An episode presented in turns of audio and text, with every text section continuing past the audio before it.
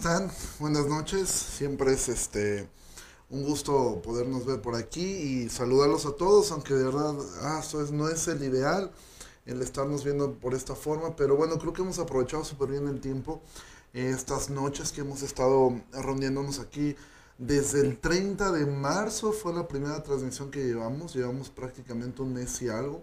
Eh, vamos a hacer prácticamente un mes y medio.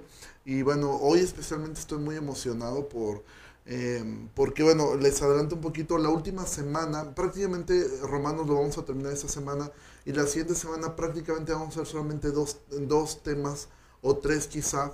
El próximo, la próxima semana vamos a tener dos invitados, primeramente Dios, el lunes tendremos uno y el día viernes tendremos eh, al segundo. El primero en el día lunes estoy sumamente emocionado, aún no puedo este, eh, eh, confirmarles de quién se trata, pero creo que va a ser algo súper padre porque no es una persona que sea, digamos, eh, de este lado de la doctrina, sino todo lo contrario, es un hombre de Dios, pero que no es calvinista, no está dentro del, dentro del rubro reformado, pero que es un hombre de Dios y la intención de invitarlo a él es poder demostrar con una persona que, con la cual eh, tenemos diferencias doctrinales eh, secundarias y terciarias, pero cómo es que puede haber una comunión y aparte es una persona que eh, probablemente a él no lo a él no lo ubiquen tanto pero a su hermano creo que es alguien es una de las personas más conocidas en el mundo cristiano. Y cuando digo el mundo me refiero al mundo entero. Entonces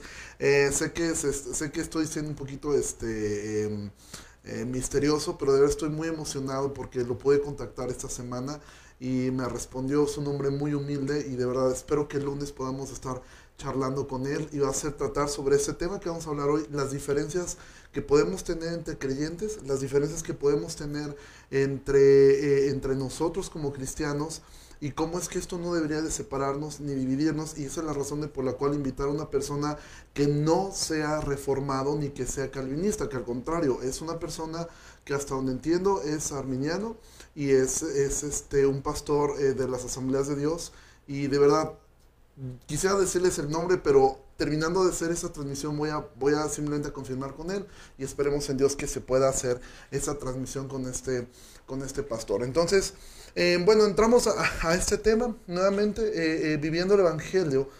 ahora lidiando con las diferencias, que ese es el tema que yo quiero tratar con él, con este pastor el día lunes, cómo es que lidiamos las diferencias aún entre hermanos de diferentes denominaciones, entre presbiterianos, entre nuestros hermanos pentecostales, entre nuestros hermanos este, eh, bautistas, entre nuestros hermanos este, eh, de distintas denominaciones, cómo es que lidiamos con estas, con estas diferencias, eh, que somos cristianos, somos creyentes. Eugene Michelin tiene una frase buenísima que él dice que todos deberíamos de construir muros lo suficientemente sólidos para entender doctrinalmente dónde estamos, pero no tan altos que no nos permitan ver a nuestros demás hermanos.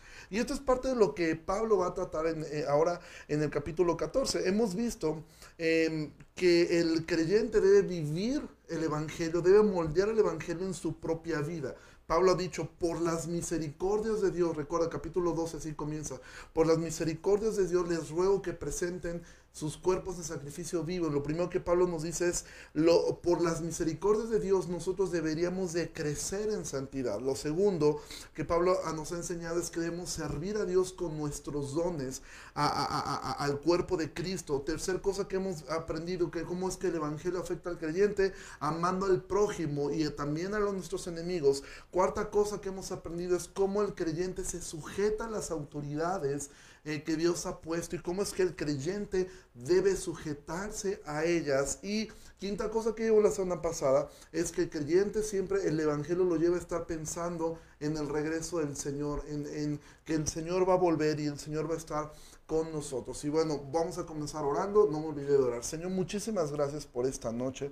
Gracias por la vida de mis hermanos que están reunidos eh, aquí, Señor, a través de las redes sociales. Yo te pido que me des gracia para poder eh, expresar esto que vamos a, a poder ver al día de hoy, Señor. Que entendamos, Señor, que, que lo que nos une es el Evangelio, lo que nos une es tu sangre y Señor que debemos mostrar amor, debemos mostrar tolerancia, nunca en el pecado, pero sí en las cosas que son secundarias o que son terciarias, Señor. Te pido, Señor, que bendigas la vida de cada uno de ellos, Señor, de las distintas ciudades del estado y del país y aún de otras regiones de Latinoamérica que siguen esas transmisiones. Yo te pido que los bendiga, Señor, en el nombre de Jesús. Amén. Y mira, ahora Pablo va, va, a comenzar con un tema que era evidentemente en su tiempo muy peculiar. Tú recordarás, esta carta fue dirigida a un grupo de creyentes en Roma. Este grupo de personas, evidentemente había muchos judíos. Los judíos venían con todas sus tradiciones, con parte de la ley mosaica, sus leyes ceremoniales. Y evidentemente para los gentiles esto no significaba nada. Y ahora que se convertían, pues menos significaba algo. Y esto traía ciertos roces entre ellos y traía ciertas dificultades entre ellos. Y entonces aquí cuando Pablo va a comenzar a hablar acerca de que estas diferencias no esenciales o secundarias, que son las que a veces más comúnmente nos traen problemas entre hermanos, aún dentro de una iglesia local, ¿sí? Pablo va a tratar de lidiar y decir, bueno, ¿cómo es que el Evangelio me debe llevar a ser humilde? Recuerda, Jesús dijo, aprendan de mí que soy manso y que soy humilde. Una característica del creyente y en especial de los que decimos haber abrazado las doctrinas de la gracia es que deberíamos hablar las cosas con gracia. Un problema recurrente de los, de, de, los eh, reformados es que parece que estamos más deformados que reformados. ¿sí? Entonces debemos mostrar siempre gracia al hablar estas cosas. Y por eso Pablo va a comenzar así. Capítulo 14, versículo 1 dice, reciban al débil en la fe. Y todo el mundo diría amén a eso. Y Pablo dice, pero no para contender sobre opiniones. Entonces Pablo dice, reciban al débil en la fe, pero no lo reciban para quererlo agarrar a, a, bibliazos, ¿sí? Para que él piense como tú piensas. Ahora, ¿qué es un débil en la fe? Recuerda lo que Pablo ha dicho en el capítulo 10. La fe viene por el oír y el oír la palabra de Dios. Es decir, un débil en la fe es una persona que aún no está fortalecida en la palabra. Puede ser que no esté fortalecida en la palabra porque igual como, como este hombre eh, de Etiopía que se encontró Felipe, leían la Biblia pero no la comprendían. ¿Sí? O puede ser que sepa mucho pero lo ha aprendido mal o puede ser que no conozca la Biblia, o puede ser que no viva la Biblia. Cualquiera de estas tres razones es un símbolo de una persona que es débil en la fe. Una persona que o no entiende lo que lee, o no ha leído, ¿sí? O no vive lo que lee. Cualquiera de estas tres cosas hacen a una persona que sea débil en la fe. Su fe es débil, porque la Biblia dice que la fe sin obras es fe muerta. Si tu fe no te lleva a la acción, entonces es una fe muerta. Y un muerto es algo débil, es algo que carece de fuerza. Entonces los judíos mayormente eran débiles en la fe. ¿Sí? Eh, ¿Por qué? Porque ellos conocían mucho, pero algunos no lo entendían correctamente, otros no lo conocían y otros más eh, no lo vivían. Entonces, algo que nosotros enfrentamos comúnmente en esta época es cuando recibimos a personas que dices, eh, crecieron quizá con una doctrina equivocada, con una doctrina que les enseñaron que Dios es como un genio de la lámpara que está para darle todo lo que quieren, que les enseñaron que no importa si viven en santidad o no, ellos se van al cielo. Cuando los recibimos, generalmente lo primero que queremos hacer es sacarles todos los errores doctrinales y decirle, mira, es que esto, esto está mal y mira, fulano de tal es un hereje y el otro es más hereje y el otro es más, más hereje que el otro hereje que el primer hereje. Y como que nos enfocamos tanto en quererlos convencer sobre asuntos secundarios y sobre asuntos terciarios, en vez de enseñarles el Evangelio, en vez de enseñarles lo que Pablo ha estado enseñando desde el capítulo 1. Entonces nos aferramos tanto a quererlos convencer de nuestros puntos doctrinales secundarios que de lo que realmente nos debería de unir, que es el Evangelio. Evidentemente una iglesia está conformada por personas que coinciden en su doctrina primaria y en su doctrina secundaria, eso es obvio. Eh, eh, eso es lo que forma una iglesia local, personas que coinciden en doctrinas secundarias, pero que aún así hay un respeto y en las doctrinas terciarias nunca en la vida va a haber una iglesia que todos coincidan en doctrinas terciarias. ¿sí? Entonces, Pablo va a decir esto, que cuando tengamos hermanos que son débiles en la fe, cuando los recibamos a ellos, no deberíamos recibirlos queriéndolos convencer de cosas que no son esenciales para la fe cristiana, Sino que deberíamos tratarlos a ellos de mirar, ok, ¿conoces al Señor? ¿Realmente eres salvo? estás creciendo en santidad, has entendido que eres pecador, has entendido que, tú, tú, vas al infierno si no pones tu confianza en Cristo, has entendido que no son tus obras las que te salvan, has entendido que eres perfectamente amado en Cristo. Esas son las cosas esenciales, ¿sí? Lo demás, evidentemente, podemos irlo hablando, podemos irnos eh, eh, eh, convenciendo aún, pero Pablo por eso es que dice, a Timoteo le dice, Pablo le dice a Timoteo, evita discusiones que no llevan a nada. Evita esas cosas. no hagas nada por contienda ni por vanagloria. No te, no te enfrasques en discusiones que no llegan absolutamente a nada. Y Pablo va a decir en el versículo 2, porque uno cree que se ha de comer de todo, otro que es débil come legumbres. Esto era algo muy común para los judíos. Los judíos, este, los judíos tenían una dieta kosher en la cual era muy estricta respecto a lo que debían comer y de lo que no debían comer. Y eso los llevaba a evitar muchísimos alimentos.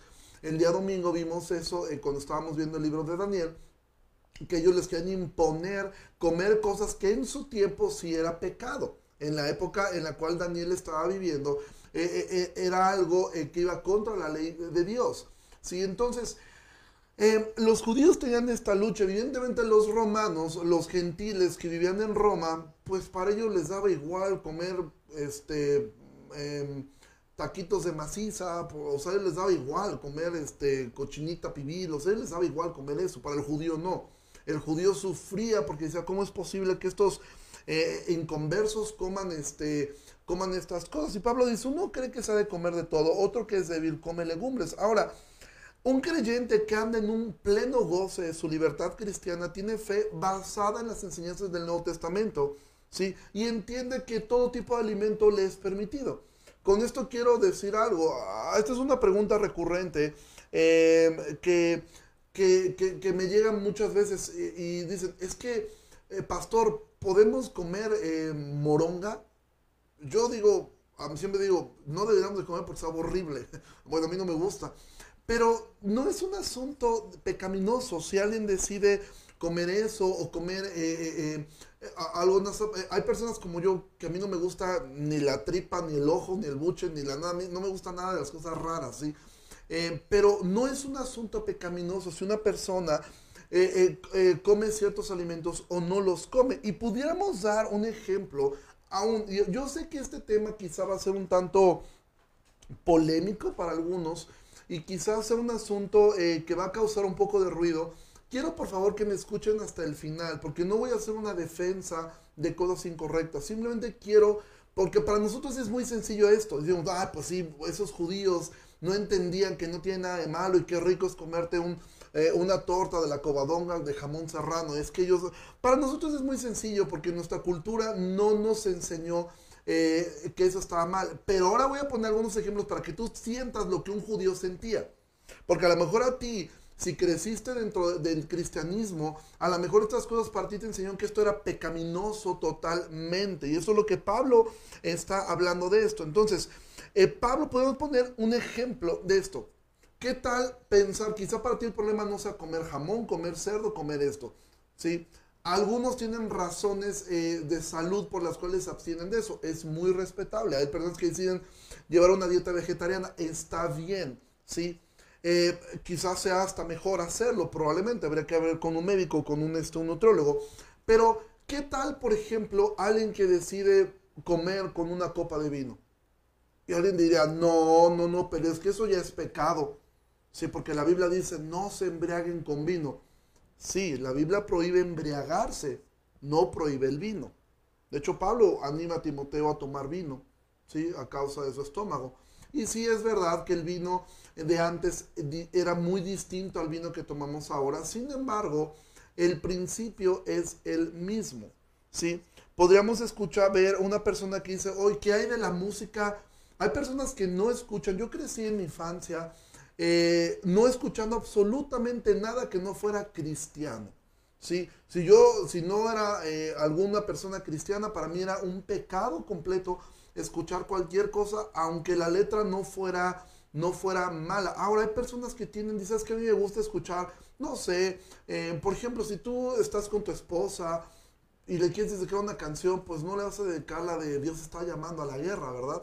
O sea, porque quizá le vas a dedicar un bolero o algo, pero hay personas que dicen, no, es que eso es, esa música es del diablo, esa música, hay una libertad de conciencia en eso. Obviamente estoy hablando que un cristiano no debería de escuchar y deleitarse en letras que exaltan la promiscuidad, que exaltan la lujuria, que exaltan la lascivia. Evidentemente eso sí es pecaminoso. Pero ¿qué tal una canción que esté exaltando meramente la belleza de, de, de, de, una manera sana, la belleza de su esposa o algo así? No es algo pecaminoso, ¿sí? Pero hay personas que esto les, les genera eh, un conflicto en su conciencia. Podríamos hablar, por ejemplo, de eh, es bueno, es malo hacerse un piercing, o sea, un, un arete en la oreja, o, o etcétera. Yo no lo haría, ¿Por qué no lo haría? Bueno, primero porque creo que si yo me hago algo así, yo me parecería maestro limpio. Pero eh, nunca haría algo así porque no me gusta. Pero no puedo juzgar a una persona que decide hacer algo así. Me explico.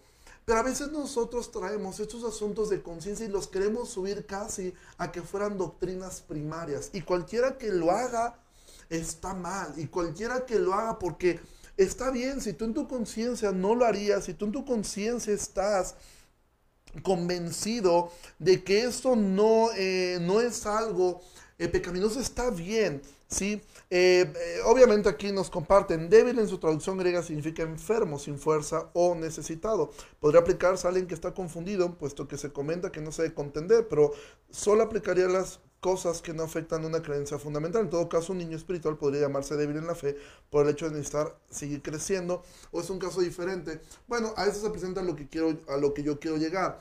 Porque el fuerte en la fe no es el que se puede tomar una copa de vino.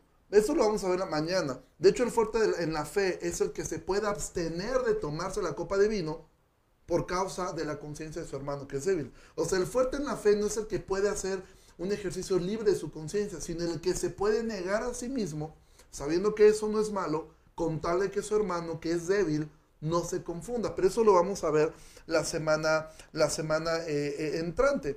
Por eso Pablo va a decir en el versículo 3, dice, el que come no menosprecia al que no come, y el que no come no juzga al que come, porque Dios le ha recibido. Es decir, Pablo está diciendo, ok, tú decides comer ciertas, tú tienes una libertad de conciencia de comer ciertas cosas. Bueno, no menosprecies al que no come, no digas, mira este pobre débil, esta persona, mira, tiene una fe chiquita, no entiende nada de la Biblia, es una persona que está totalmente eh, eh, errada, no entiende nada.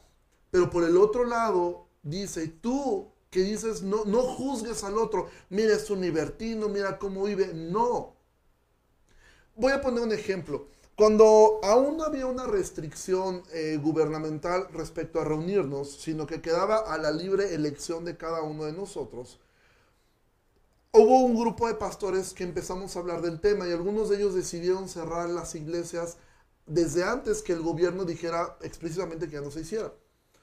Y de alguna manera comenzaba a haber un cierto, un cierto ambiente que parecía como que los que decidían tener su reunión ese domingo parecía como que tienen una fe muy grande y menos, ustedes hombres de poca fe, y va, ustedes tienen miedo. Pero por el otro lado había el otro grupo que decidía cerrar la iglesia, que parecía juzgar, mira estos vales de responsables, están tentando a Dios. Al final coincidimos en algo, era un asunto de conciencia, en el cual los que decidieron o decidimos reunirnos un par de domingos más, pues no estábamos, no deberíamos de menospreciar a los que habían decidido no hacerlo. ¿sí? Y de la misma forma, los que decidieron guardarse desde antes no deberían de juzgar a quien sí lo hace. Por ahí escuché una respuesta muy buena del doctor Miguel Núñez respecto al reunirse y después otro ministerio que yo admiro mucho y aprecio mucho hizo una contrarrespuesta y me recordó tanto esto de Romanos en el aspecto de, esta, de esta contrarrespuesta al doctor Núñez más bien parecía una imposición a decir, háganlo como nosotros lo hacemos. Cuando en realidad, o por lo menos yo sí lo entendí, cuando en realidad ni Miguel Núñez dijo así se tiene que hacer, sino que es un asunto de una libertad de conciencia. Pero nosotros como seres humanos tenemos la tendencia a querer imponerle al otro las, cosas que, que pensamos. ¿Sí? Eh, eh, eh, disfrutamos mucho el sentirnos superiores al otro y muchas veces queremos imponerle a alguien algo, no tanto porque creamos que le va a ayudar, sino porque eso nos hace sentirnos mejor a nosotros mismos. Y lo tengo que decir con mucho amor y con mucho respeto, eso es una tendencia muy marcada en el lado reformado, ¿sí? En nosotros que pensamos o tenemos la idea absurda que estamos mejor que los demás. Cuando en realidad, y lo digo con mucho amor, y yo, de hecho yo esto yo lo he enseñado en la iglesia, eh, eh, si, nosotros en la reforma no nos cuidamos, de hecho nosotros estamos más cerca del fariseísmo, ¿sí? Eh, porque los fariseos eran tan ortodoxos, eran tan, tan celosos de que así se tiene que hacer, que, olvidaban ciertas cosas. Y mira, es tan fácil, este em, es tan fácil para nosotros el, caer en estas ideas de decir, ok, eh, si hago esto, si hago aquello, y de tratar de imponer a la otra persona. Y deberíamos tener mucho cuidado a esto. Aquí hacen una pregunta, y yo sabía que alguien iba a hacer. Dice, entonces si la Biblia dice que el cuerpo es el templo del Espíritu Santo, ¿tendríamos la libertad de tatuarnos, perforarnos alguna parte del mismo? ¿Se deja la conciencia de cada quien o nos basamos en la palabra? Bueno, aquí sería un tema, vuelvo, volvería exactamente al mismo punto y vuelvo a lo mismo. Quizá no coincidamos en esto, pero esto no nos debería de volver enemigos, ¿sí? Quizá en este punto mi posición reflejar una debilidad en la fe, es decir, una debilidad en mirar ciertas cosas en la palabra de Dios, o probablemente pudiera demostrar una fortaleza en la fe, de poderlo mirar más claramente en la palabra de Dios. Recuerda, el débil en la fe no es el nuevo, ni el fuerte en la fe es el que tiene más años sino quien puede mirar la escritura, la fe viene por el oír la palabra de Dios, y quien puede tener una mejor o mayor claridad en un punto o en otro. En lo personal, yo lo pondría en un aspecto eh, meramente cultural y sobre todo el asunto de los tatuajes. Yo en lo personal nunca me haría un tatuaje. Creo que si yo fuera padre, no le permitiría a mis hijos hacerse un tatuaje. Eh, mientras sean mis hijos, yo no se los permitiría. ¿Cuál es la razón? Porque no encuentro en una razón no, le encuentro algún beneficio a esto, ¿sí? Sin embargo, yo no podría decir explícitamente a una persona que está pecando. Ahora, si yo estoy seguro que está pecando, entonces yo debería de llevar a esa persona al arrepentimiento y por ende esa persona debería de quitarse los tatuajes, ¿sí? Porque si está mal, pues está mal, ¿sí? Es como una persona que está eh, eh, eh, viviendo en fornicación, si, si es pecado, que debe hacer arrepentirse y dejar de hacerlo. Por ejemplo, las mujeres se perforan los oídos generalmente para, usar aretes. Aquí entraremos un aspecto cultural, ¿sí? Ahora, repito, yo no lo haría. Y yo sobre todo llevaría a una persona a analizar cuál es la razón. Por ejemplo, yo cuando era maestro de, adolescentes, era una pregunta recurrente. Y yo siempre les preguntaba, ¿cuál es la motivación de tu corazón para hacerte un tatuaje? ¿Cuál es la razón por la cual tú quieres hacerte un tatuaje? Y generalmente la razón era, pues porque estaba de moda, porque Messi se tatuó, porque fulano se tatuó y Perengano se tatuó, etc. Yo le decía, pues no veas a Messi, ve a Ronaldo, que no se tatuaje, no se, no se hace tatuajes. Eh, pero el punto era ver las intenciones del corazón. Entonces, yo en lo personal no podría decir que es un pecado, ¿sí? No encuentro en la Biblia, obviamente alguien puede decir, bueno, pero es que en Levítico dice que no, eh, que no te hagas marcas, sí, pero también en Levítico dice que no comas camarones. Entonces no podríamos tomar eh, un texto de, la Biblia que era parte de la ley ceremonial ¿sí? para, para trasladarlo acá, porque si tomamos toda la ley ceremonial, bueno, entonces tendremos que tomar absolutamente todas las cosas. Aquí es donde yo creo que entra el punto de lo que estamos viendo el día de hoy, asuntos de conciencia, pero como vimos anteriormente, si tú eres un joven que vive en tu casa, no se trata de quién tiene la razón, sino quién tiene la autoridad. Si tus padres te dicen no lo hagas, ahí está tu respuesta, no lo hagas. ¿Sí? En una ocasión se acercó conmigo un jovencito con su mamá y me dijo, es que pastor, y frente a su mamá, quiero que le, quiero que le diga a mi mamá, eh, mi mamá no me deja jugar videojuegos, él quiere jugar este, el FIFA, no me deja jugar, eh, dígale que no es pecado, o si es pecado, y su mamá se me quedó mirando a mí y yo le dije a, a este joven, le pregunté, ¿tu mamá te permite jugarlo? No, ok, esa es tu respuesta. Esa es toda la respuesta que tú necesitas. Esa es la respuesta que para ti es suficiente. Pero es que es malo, eso no es el problema. ¿Sí? Ese no es el punto. El punto es que tu mamá, que esta autoridad te está diciendo que no lo hagas. es razón suficiente. Y si tú lo haces, es pecado. ¿Qué es pecado jugar? No, el pecado es desobedecer a tu mamá. Punto. Ora con tu mamá, vayan a la palabra, escudriña la palabra de Dios y trata de demostrarle bíblicamente a tu mamá por qué razón no es malo lo que tú quieres hacer. Entonces, eh, eh, exactamente, o sea, ¿qué es lo que nos motiva? Si lo que te está motivando es parecerte al mundo, ser como el mundo, eh, em, em, porque quiero ser relevante ante el mundo, bueno, tus motivaciones para hacerte un tatuaje, un piercing son incorrectas. O, es, sencillamente tú quieres ser como el mundo. Esa es tu motivación y quizá tú la disfrazas con que quiero ser relevante y quiero que con esto me identifiquen los jóvenes. Lo que te debe identificar es una vida de santidad, no los tatuajes. Lo que te debe de, identificar es que tengas tatuado en la frente santidad a Jehová. Eso es lo que te debe de identificar, no un tatuaje para hacerte relevante ante los demás. Pero vuelvo a lo mismo, creo yo que es un asunto de, conciencia. Yo lo respeto, pero las motivaciones de tu corazón son las que tú deberías de, analizar. Quizá lo haces porque quieres parecer muy relevante, pero quizá tú lo hagas simplemente porque te gustó. Eso solamente Dios lo puede juzgar, pero creo yo que es un asunto de sabiduría que deberías hablarlo con tus padres, si estás casado con tu cónyuge, etcétera. ¿Ok? Entonces, eh, continuamos. Versículo 4 dice, ¿tú quién eres que juzgas al criado ajeno? Para su propio Señor está en pie o cae, pero estará firme, porque poderoso es el Señor para hacerle estar firme. Ahora dice, ¿tú quién eres que juzgas al criado ajeno? ¿A qué se refiere Pablo con esto? Pablo está diciendo, todos nosotros somos criados, todos nosotros somos esclavos del mismo Señor. ¿Tú quién eres para juzgar al criado de alguien? Es decir, a mí. Yo soy el criado del Señor. Yo, tú eres un, esclavo del Señor. ¿sí? De hecho, te digo algo. Cada que tú lees la palabra siervo en la Biblia, la palabra siervo es doulos y la palabra doulos significa esclavo. Cuando Pablo dice Pablo, siervo de Jesucristo, la traducción correcta es Pablo, esclavo de Jesucristo. De hecho, la nueva traducción viviente siempre traduce la palabra eh, doulos como esclavo, porque esa es la palabra. Solamente que eh, eh, los traductores eh, de la em, Reina Valera no lo hicieron así porque en ese momento la esclavitud era algo no tan bien visto. Pero la palabra correcta es esa. Entonces Pablo está diciendo, ¿tú quién eres que juzgas al esclavo ajeno? Para su propio Señor está en pie cae, pero estará firme porque poderoso es el Señor para hacerle estar firme. Entonces, somos esclavos y si una persona está viviendo bajo los principios que Pablo ha hablado, es decir, está creciendo en su adoración a Dios, es decir, está creciendo en santidad, sirve a Dios, y sirve a su iglesia, se sujeta a las autoridades civiles, está atenta, ama, muestra amor a su prójimo, muestra amor aún a sus enemigos, ¿sí? Y, está al pendiente de, su servicio, de, que el Señor regrese. Bueno, esa persona está ejerciendo una libertad de conciencia en asuntos secundarios, ¿sí?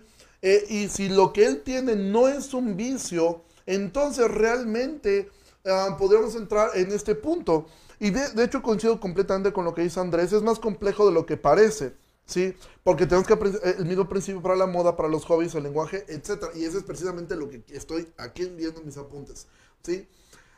Recuerden, esto es algo muy pequeño, no puedo tratarlo a profundidad cada punto, pero es exactamente lo que está diciendo eh, Andrés. Realmente esto, tú lo podemos aplicar a esto. Hay personas que dices, no, es que el que fuma, el que toma, el que tal, tal, tal, es un hijo del diablo.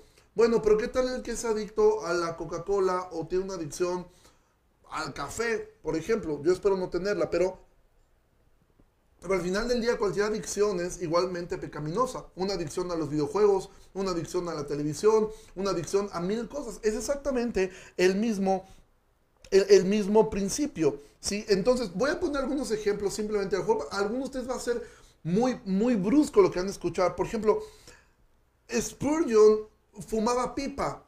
¿Sí? Y dices, eh, bueno, pero es que era otra época. Bueno, me estoy poniendo algo. Te voy a leer una frase de Lutero, del reformador Martín Lutero. Martín Lutero decía esto.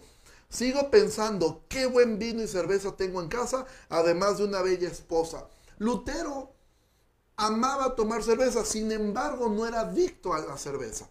¿sí? Pero era una persona que disfrutaba de esto. Ahora, no estoy presentando una defensa a la bebida. Lo que estoy diciendo es que es un asunto de conciencia. Sin embargo, si tú tuviste un problema de alcoholismo y Dios te sacó de allí, para ti el beber alcohol es un pecado. ¿Por qué razón?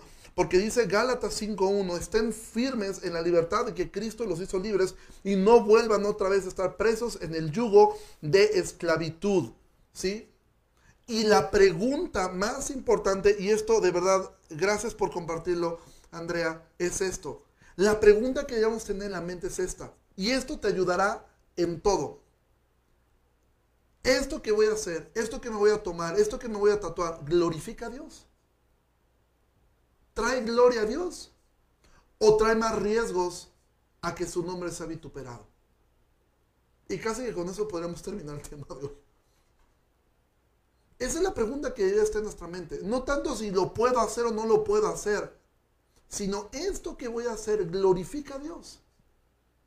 O hay más posibilidades de que su nombre sea vituperado. Esa es la razón por la cual yo, eh, por ejemplo, yo en mi vida he fumado, no es algo que me llame la atención hacer. Eh, sin embargo, podría pensar que eh, si yo viera a, Spurgeon fumando, yo no diría que es un hereje, diría que se va a hacer daño a los pulmones. En, quizá en su contexto, en su tiempo, no era algo mal visto. De hecho, no era mal visto. De hecho, en ese tiempo en Londres, los médicos pensaban que, que el humo del cigarro purificaban eh, purificaban los pulmones. Eh, después se descubrió que no, que hacían un daño terrible. Eh, sin embargo, esa es la pregunta que el creyente debe tener. Esto glorifica a Dios porque dice en la Biblia que todo lo que hagamos, lo hagamos como para el Señor. Entonces la pregunta es, ¿doy gloria a Dios con esto? ¿Sí o no? Porque si tú tienes una debilidad respecto al alcoholismo del cual Dios te sacó, tú debes huir de eso. No deberías estar jugando a que, mira, ya tengo una libertad de conciencia. No, tú tienes una debilidad muy grande en esa parte. Tú tienes una debilidad enorme en ese sentido. Y tú deberías huir completamente de eso. Escapar completamente de eso. ¿Sí? Porque, de hecho, y me voy a adelantar, porque si no, no, no me adelanto a esto, quizá algunos mañana no vean la segunda parte de esto y se queden con la idea de que ah, el pastor dijo que no tiene nada de malo esas cosas. No. El fuerte en la fe se va a abstener de estas cosas si sabe que puede hacer caer un débil. Se va a abstener. Aunque él sepa, esto no tiene nada de malo, no tiene nada de malo quizás cenar con una copa de vino, no tiene, pero si tengo ahí un hermano que sé que Dios lo sacó del alcoholismo, yo no lo voy a hacer, no sea que esto lo haga tropezar a él, a mi hermano. Entonces, el, fuerte en la fe es el que decide abstenerse de las cosas que sabe que no son necesariamente malas, pero que pueden hacer que otras personas duden o vituperen o pongan en duda la gloria de Dios. Y de verdad, si siempre pensáramos, esto que voy a hacer glorifica a Dios o no lo glorifica, o hay más riesgo en que Dios no sea glorificado, eso nos ayudaría a tomar decisiones correctas o, incorrectas. Como bien dice aquí Pablo, y si nos lo comparten aquí, tenemos que huir de las pasiones juveniles, ¿sí? Es decir, buscar lo más posible estar lejos. Hay muchos, sobre todo a veces los jóvenes, pues en general, siempre estamos buscando hasta dónde puedo llegar. Los jóvenes preguntan, ¿hasta dónde puedo llegar con mi novia? ¿Hasta dónde está correcto? Bueno, si tú estás buscando hasta dónde es correcto, lo más seguro es que tú te vas a ir, eh, te vas a caer, ¿sí? Deberíamos de estar buscando estar lo más lejos del abismo, no estar lo más cerca del abismo, ¿sí? Pero Pablo va a, va este, va, eh, y sí, como dice Claudio, lo que nos rige es la palabra de Dios, no es Spurgeon, ni Lutero, ni Arce Sproul, ni ninguno, ¿sí? Entonces, eh, nosotros debemos mirar lo que la palabra de Dios dice, no lo que otros hicieron, ¿sí? Entonces ahora Pablo va, a hablar un poquito acerca de las diferencias doctrinales, va a hablar acerca de estas diferencias que podemos tener entre nosotros. Eh, doctrinalmente hablando. Ya vimos estas diferencias que podemos tener en cuanto a ciertas eh, cosas de, de, alimentos que podemos nosotros bajarlo a ciertas actividades cotidianas. Pero Pablo ahora va a decir, versículo 5, uno hace diferencia entre día y día y otro juzga iguales todos los días. Cada uno esté plenamente convencido en su propia mente. Mira, para los judíos el sábado era intocable, el Shabbat era intocable. Eh, igual que todos los demás días de ceremonias que ellos tenían, eran, eran, días que em, que ellos, que ellos guardaban y que de alguna manera ellos sufrían porque los gentiles, pues, un gentil el sábado era como para ti, para mí, ¿sí? O algunos se paraban a trabajar, otros dormían, etc.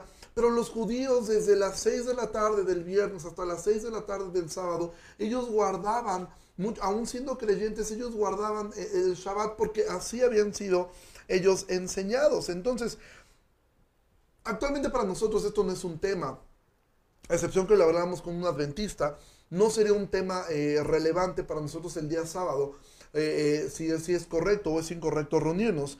pero para los judíos esto era un tema importante. Ahora nosotros podemos tener actualmente diferencias secundarias y terciarias en cuanto a los dones, en cuanto a la escatología, en cuanto a aspectos de eclesiología.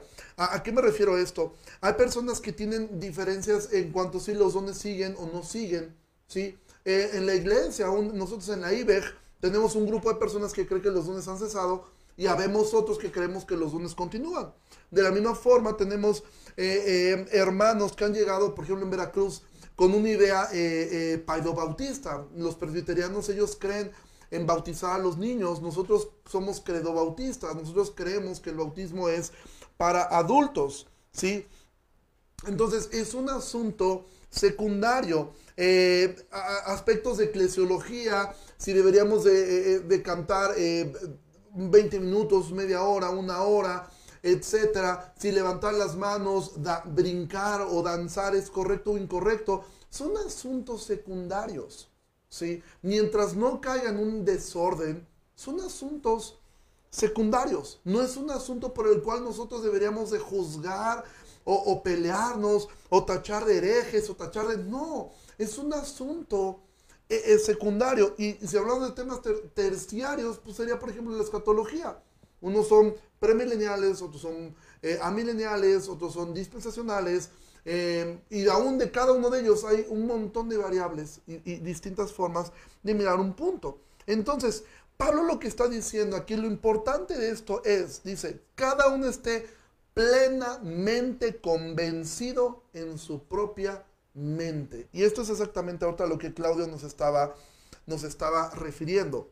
Pablo lo que está diciendo es, si vas a creer algo secundario, es decir, lo primario no se toca. Lo primario es intocable.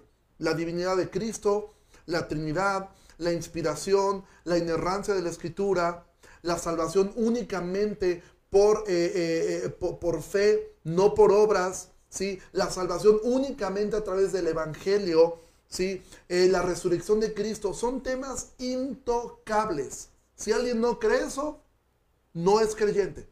¿sí? Pero los asuntos secundarios, Pablo va a decir, simplemente asegúrate que estés convencido plenamente en tu mente. Es decir, que tu conciencia esté anclada a la palabra de Dios.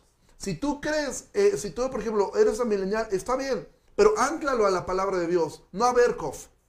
¿sí? Si tú eres dispensacional, ancla tu conciencia a la palabra de Dios, no a Pentecost. ¿sí? Si tú eres este, eh, eh, eh, eh histórico, ancla tu conciencia a la palabra de Dios, no a John Piper. Y lo mismo podríamos decir sobre cada uno de los temas. Es decir, que tú puedas defender lo que crees desde la palabra de Dios. Desde allí. Y ojalá el día lunes tengamos a este pastor, porque ustedes van a ver un hombre de Dios que él está anclada su conciencia en la palabra de Dios respecto a las convicciones que él tiene. Y eso es el que yo llevo años mirándolo y una persona en el cual yo respeto mucho. Entonces, nuestra conciencia debe estar anclada a la Biblia y no a lo que alguien nos enseñó, incluido Juan Calvino. ¿Sí? Nosotros no estamos anclados, ni Calvino, ni Spurgeon, ni, ni fulano, ni perengano son nuestra regla de fe y de práctica. Es la palabra de Dios. ¿Sí? Entonces, eh, tenemos nosotros que aplicar y caer exactamente en, estas, en estos asuntos, en los cuales son asuntos secundarios, incluido em, lo, que pudiera nosotros venir a la mente, son asuntos realmente secundarios. Entonces dice Pablo, eh, Romanos, aún dice aquí, preguntan, ¿y qué del pastorado femenino? ¿Aplica lo mismo? Exactamente, aplica lo mismo. ¿Sí? Aunque parezca increíble, es un asunto eh, en el cual yo te podría, yo podría decir, aún hay hombres de Dios, hombres que son verdaderamente hombres de Dios, que tienen una, una, una visión distinta en este tema, pero ellos lo anclan a la palabra de Dios. Ahora, nosotros evidentemente no compartimos esa, esa idea, pero no tachamos de herejes, ni menospreciamos, ni señalamos, ni buscamos avergonzar a quien sí lo cree.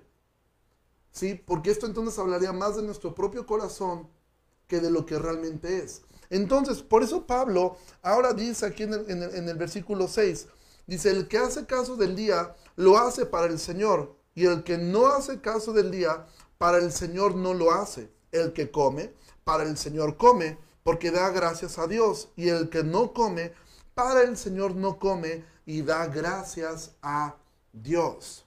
¿Sí? Ahora, hay asuntos en los cuales pudieran haber em, mm, el peligro de, desviarse hacia otras cosas. Sí, eso es una realidad. ¿Sí? Y hay asuntos que pueden ser secundarios, que pueden tener un, peligro. ¿Sí? Y hay más peligro en hacerlo que no hacerlo. ¿sí? Entonces el creyente fuerte pues come lo que le place y agrada al Señor. El hermano débil come de acuerdo a su dieta ceremonial, ¿sí? agradece al Señor por lo que está, por lo que está comiendo. ¿sí? En ambos casos el creyente da gracias al Señor porque su motivo dice yo lo hice y doy gracias a Dios. Otro dice yo me abstuve de hacerlo y doy gracias a Dios. Pablo termina en el versículo 7, bueno, casi lo que estamos llegando es, porque ninguno de nosotros vive para sí y ninguno muere para sí. ¿sí? El enfoque de la vida cristiana nunca es uno mismo. ¿sí? Nunca es uno mismo, sino que todo lo que hacemos lo debemos hacer con el propósito de agradar a nuestro Señor. Ese es el propósito. ¿sí? Ese es el propósito. Y eso es lo que Dios al final del día va a juzgar. Hace años, eh, cuando recién la iglesia tenía un año, vino un hombre eh, de Dios que de verdad yo, yo, yo llegué a querer y a respetar mucho, Ovidio, un argentino. Y él nos dijo una frase que como se me quedó grabada. Y él dijo, cuando lleguemos al cielo nos vamos a sorprender de tres cosas. La primera será que llegamos nosotros. La segunda cosa es no ver a gente que aseguraríamos que iba a estar allí. Y tercer cosa, ver a gente que nunca nos hubiéramos imaginado que está allí en el cielo. Y de verdad nos vamos a sorprender tanto de ver a personas que digamos, pero es que él era, según mi vista y según mis ojos, eh, estaba mal. ¿Sí? Pero recuerda, lo que nos une y lo que Dios mira es la fe que pues, no somos salvos por ser reformados, por ser presbiterianos, por ser pentecostales. No somos salvos por eso. ¿Sí? Somos salvos por la fe en Cristo. Eso es lo que nos ha salvado. Eso es lo que nos ha...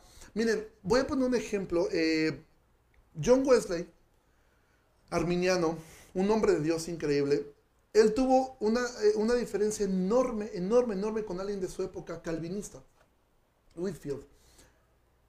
Y ellos, ahora, Wesley se expresaba del calvinismo de formas terribles, ¿sí? Wesley en algún momento llegó a decir que nosotros los calvinistas éramos hijos del diablo, ¿sí? Em, porque no creíamos en, porque no creíamos en, que el hombre podía decirse salvo, sino que creíamos este, en que Dios elige. Pero en una ocasión hay una conversación y una carta que escribió cuando se encontraron estos dos hombres de Dios. ¿sí? Se encontraron y las preguntas fueron, ¿usted cree que Jesucristo es Señor? Y Wesley respondió, sí. ¿Usted cree que ha sido salvado únicamente por gracia y sus obras no sirven para nada? Sí. ¿Usted cree que era un depravado que iba al infierno? Sí. ¿Usted cree que eh, la Trinidad es, es, es, uno solo y, es Padre, Hijo, Espíritu Santo, pero son uno, sí lo creo. Y empezó estas preguntas este hombre y dijo al final, ahora guardaré mi espada porque estoy delante de un hermano y no de un enemigo de la cruz. Y si nosotros entendiéramos este tipo de cosas, realmente la unidad entre la iglesia podría ser cierta. Pero mientras nosotros nos aferremos a defender aspectos secundarios y terciarios como si fueran primarios, Ahora, no estoy diciendo que no sean importantes, claro que son importantes. Son importantes para la vida de una iglesia local, son sumamente importantes. ¿Sí?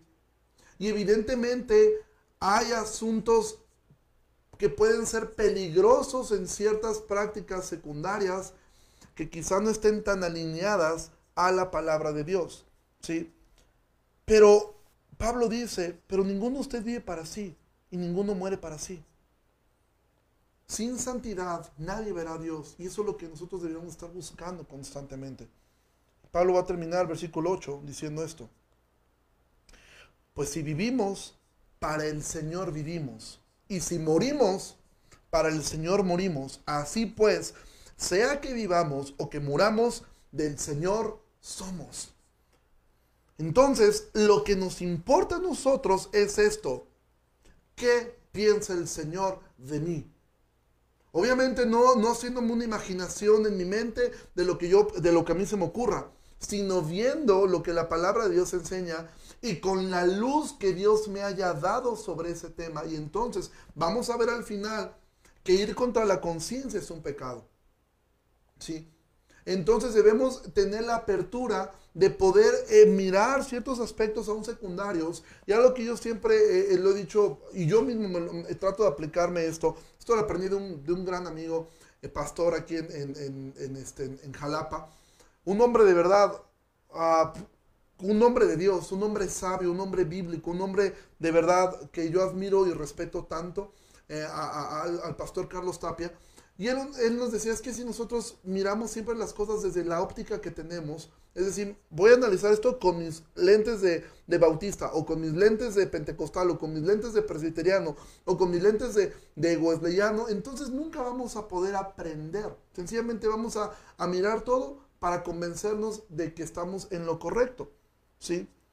Pero realmente con eso podemos perder tanto de poder aprender. Y ahora esto debemos cuidar, no andar siendo movidos eh, eh, por, todo viento de doctrina. ¿sí? Pero la doctrina primaria nunca va a cambiar.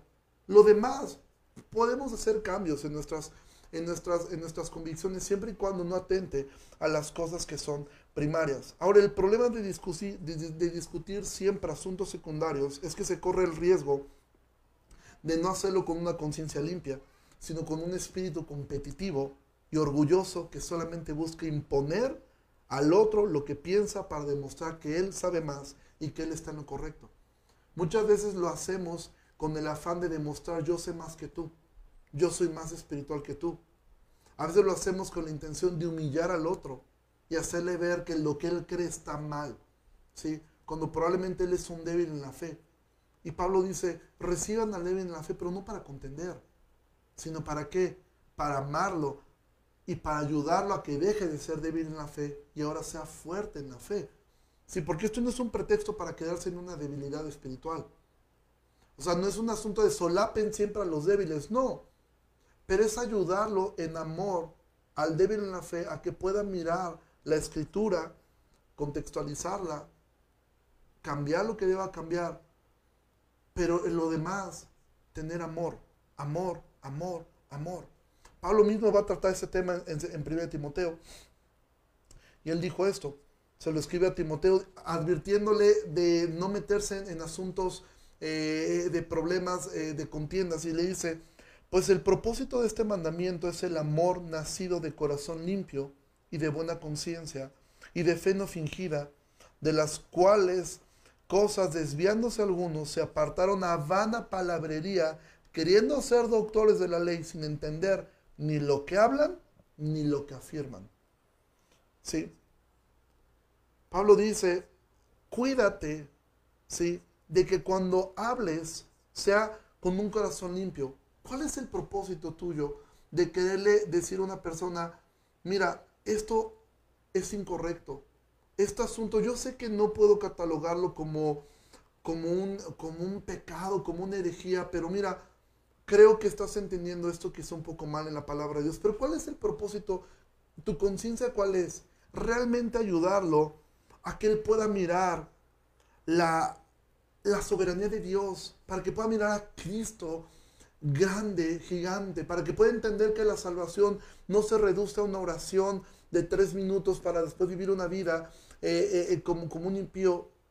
Esa es tu motivación, que Él pueda mirar que realmente hay un testimonio en ese espíritu de que es un hijo de Dios, o tu intención simplemente es hacerle ver que ahora tú sabes más que Él, ¿sí? Entonces, por ejemplo, aquí Andrés nos comparte esto, dice, creo que existen iglesias cristianas muy honestas y cautivas de la palabra de Dios que tienen diferencias secundarias unas de otras. Lo lamentable es la ola de evangelio de la prosperidad que claramente atenta contra las doctrinas primarias. ¿Cómo debemos actuar ante esta realidad? Este es, este es otro, otro, otro tema. Esto lo vamos a ver el día de mañana. ¿sí? Porque aquí estamos hablando de doctrinas que son secundarias. Evidentemente no podemos cerrar la vista a que existen lobos dentro de las iglesias. Y lo digo sin ningún problema y sin ninguna duda. ¿sí? Hombres como Guillermo Maldonado, como Cash Luna y un largo etcétera, son lobos disfrazados de ovejas, ¿sí? O sea, no tengo ninguna duda de eso. Y no es algo que tampoco, ay, pastor, es que ¿por qué dicen nombres? Bueno, Pablo decía nombres, ¿sí? O sea, en las cartas habló de, de, de, Alejandro y de un montón de, personas. Entonces, no es un asunto este, eh, que no debamos hacer. O sea, evidentemente hay iglesias que están completamente erradas, ¿sí?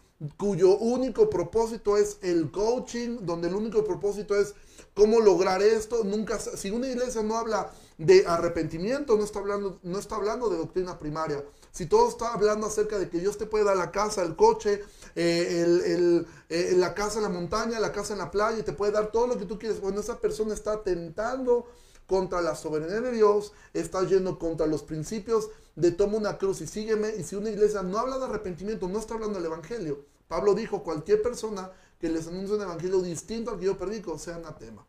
Entonces, si un evangelio no contiene soberanía divina, santidad a Dios, arrepentimiento, se hable del infierno, esa iglesia no está predicando el evangelio, está predicando cualquier otra cosa menos el evangelio. Entonces, sí, es claro que existen eh, lobos vestidos de ovejas. Y no debemos tener temor de hablarlo. De hecho, eh, probablemente uno de los, de los viernes, una de las conversaciones, si nos da tiempo, será esa, poder hablar del Evangelio eh, versus el falso Evangelio, porque también existe eso, ¿sí?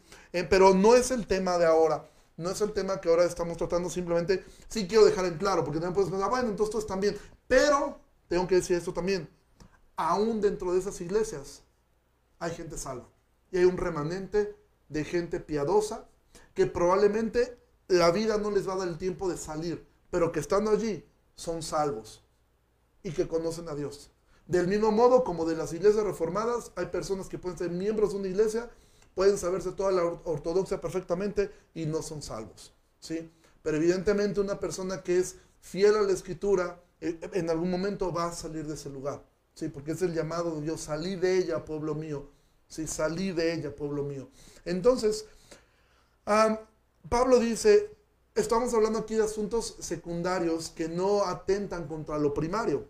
Yo sé que es complicado poder hablar de esto y quizá tener más tiempo para poder, eh, poder mirar claramente cómo es cuando algo atenta contra lo primario. Entonces ya no, ya no es un asunto secundario, ya es un asunto primario. ¿sí? Eh, y, bueno, esto es lo que hoy, hoy, em, hoy nos tocó mirar. Yo espero que haya quedado claro. Yo sé que son, son, son temas complicados de verdad yo espero que el día lunes, si tenemos esta, esta conversación con este pastor, eh, podamos mirar, realmente, a mejor para muchos va a ser sorprendente poder hablar con un pastor con aspectos secundarios diametralmente distintos a los que nosotros tenemos en muchos sentidos, pero creo que es un hombre de Dios y será un muy buen testimonio poder tener una conversación con él. Oremos que así sea. Yo espero que mañana ya pueda yo confirmar de quién se trata. Este, pero por lo pronto, eh, pues hoy aprendemos algo, ¿sí? Pertenecemos al Señor. Y si algo me puedo quedar como una conclusión de todo lo que podemos hacer es, ¿cómo sé cuando debería actuar de una forma u otra? Piensa en esto. ¿Glorifica a Dios esto que quiero hacer? ¿Trae gloria a Dios? ¿O trae confusión? ¿Sí? Eso nos podría ayudar muchísimo para podernos llevar a una buena conclusión el día de hoy. Si lo que voy a hacer glorifica a Dios. Y si no lo glorifica, o, o generaría más dudas que, una realidad pues entonces, eh, pues entonces deberíamos de evitarlo hacer nosotros. ¿Sí? Entonces, eh, pues vamos a orar y vamos a terminar en esta noche. Dios, te agradezco muchísimo por tu palabra, te agradezco mucho por la vida de mis hermanos. Gracias porque nos has permitido estar eh, hoy reunidos nuevamente aquí. Te pido que los bendigas, Señor, y te ruego, Señor, que nos ayudes a poder mirar tu palabra, aprender de ella y aprender a ser humildes y aprender, Señor, a caminar siempre en humildad, Dios. Te ruego bendigas a cada persona, a cada hermano de la IBEJ, a cada persona eh, que está en, otra, eh, en otros lugares, en otras iglesias, en otras ciudades, Señor, aún en otros países. Guárdanos, Señor, y protégenos. En el nombre de Jesús oramos. Amén. Bueno, recuerden, el día viernes estará este, el pastor Héctor Salcedo em, hablando del Evangelio del Dinero. De verdad, el pastor Héctor Salcedo es economista de profesión. Él hasta, creo que hasta hace poco tiempo, él seguía siendo una persona, un consultor, eh, alguien al cual consultaban empresas en Santo Domingo. Es una persona que de verdad sabe del tema. Él está escribiendo un libro al respecto de esto. Y de verdad eh, vamos a poder mirar eso y creo que todos vamos a aprender, comenzando por el que les está hablando, eh, respecto al uso del dinero, a, tener una mayordomía bíblica con el uso de lo que el Señor nos ha dado. Dios les bendiga muchísimo, espero que pasen una excelente, una excelente noche y primeramente Dios nos vemos el día de mañana. Dios les bendiga mucho. Hasta luego.